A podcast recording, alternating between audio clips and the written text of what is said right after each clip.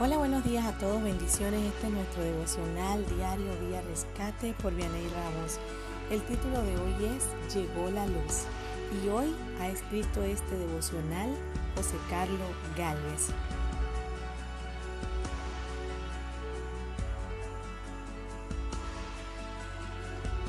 Llegó la luz. Este es el título del día de hoy.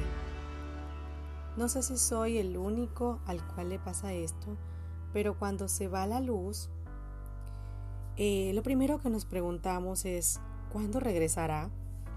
Y más si es de noche, ya que el calor llena nuestra habitación y se complica poder descansar. Imagina todas las complicaciones que pasaríamos en nuestra vida si la luz no existiera. Definitivamente Dios no se equivocó al crear la luz de primero.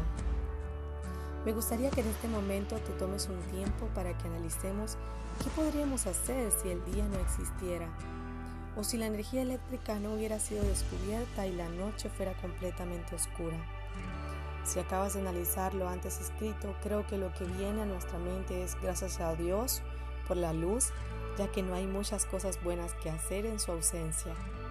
Ahora bien, existe una luz que tal vez en tu vida no esté encendida y de esta luz habla nuestro Maestro. Juan 8:12 dice, otra vez Jesús les habló diciendo, yo soy la luz del mundo, el que me sigue no andará en tinieblas, sino que tendrá la luz de la vida. La luz que habla Jesús en este versículo no es la luz del sol, no es la luz de una linterna, ni tampoco una lámpara cualquiera. Él habla de la luz de la vida una luz que funcionará aún en la oscuridad más profunda que pueda existir. Jesús, como luz, tiene muchas funciones, pero hoy quiero recordártela como la luz que transforma.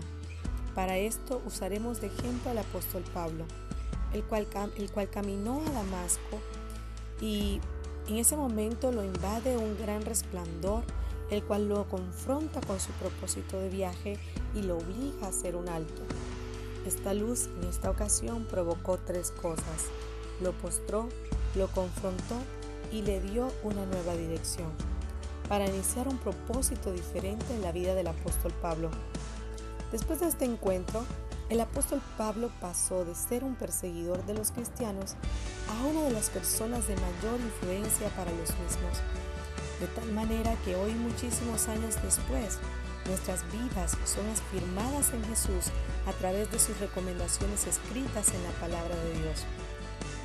Si una de nuestras metas en este año es, acercarnos al propósito de Dios para nuestra vida, nosotros necesitaremos un encuentro con esta luz. Y de seguro en ese momento nuestros planes quedarán postrados en tierra. Nuestros oídos se abrirán a la voz de Jesús y nuestro corazón dispuesto a obedecer lo que Él nos diga. Si pensaste que tu vida ya estaba escrita y tu futuro estaba planificado, te invito a que tu oración de hoy sea la siguiente. Padre, necesito un encuentro con tu luz. Necesito urgentemente que mis planes sean confrontados por tu luz y yo me humillo ante ti. Con un corazón dispuesto, te permito que tu luz alumbre mi vida y pongas orden en todo lo que sea necesario. Estoy dispuesto a ser guiado por tu Hijo Jesús en todo lo que haga. Créeme que luego de esto tu vida será una página en blanco donde los mejores días de tu vida estarán prontos a ser escritos. Dios te bendiga. Quiero recordarles a todos nuestros amigos seguirnos en nuestra página web www.viarescate.com y suscribirse para que los devocionales les lleguen directamente a su correo.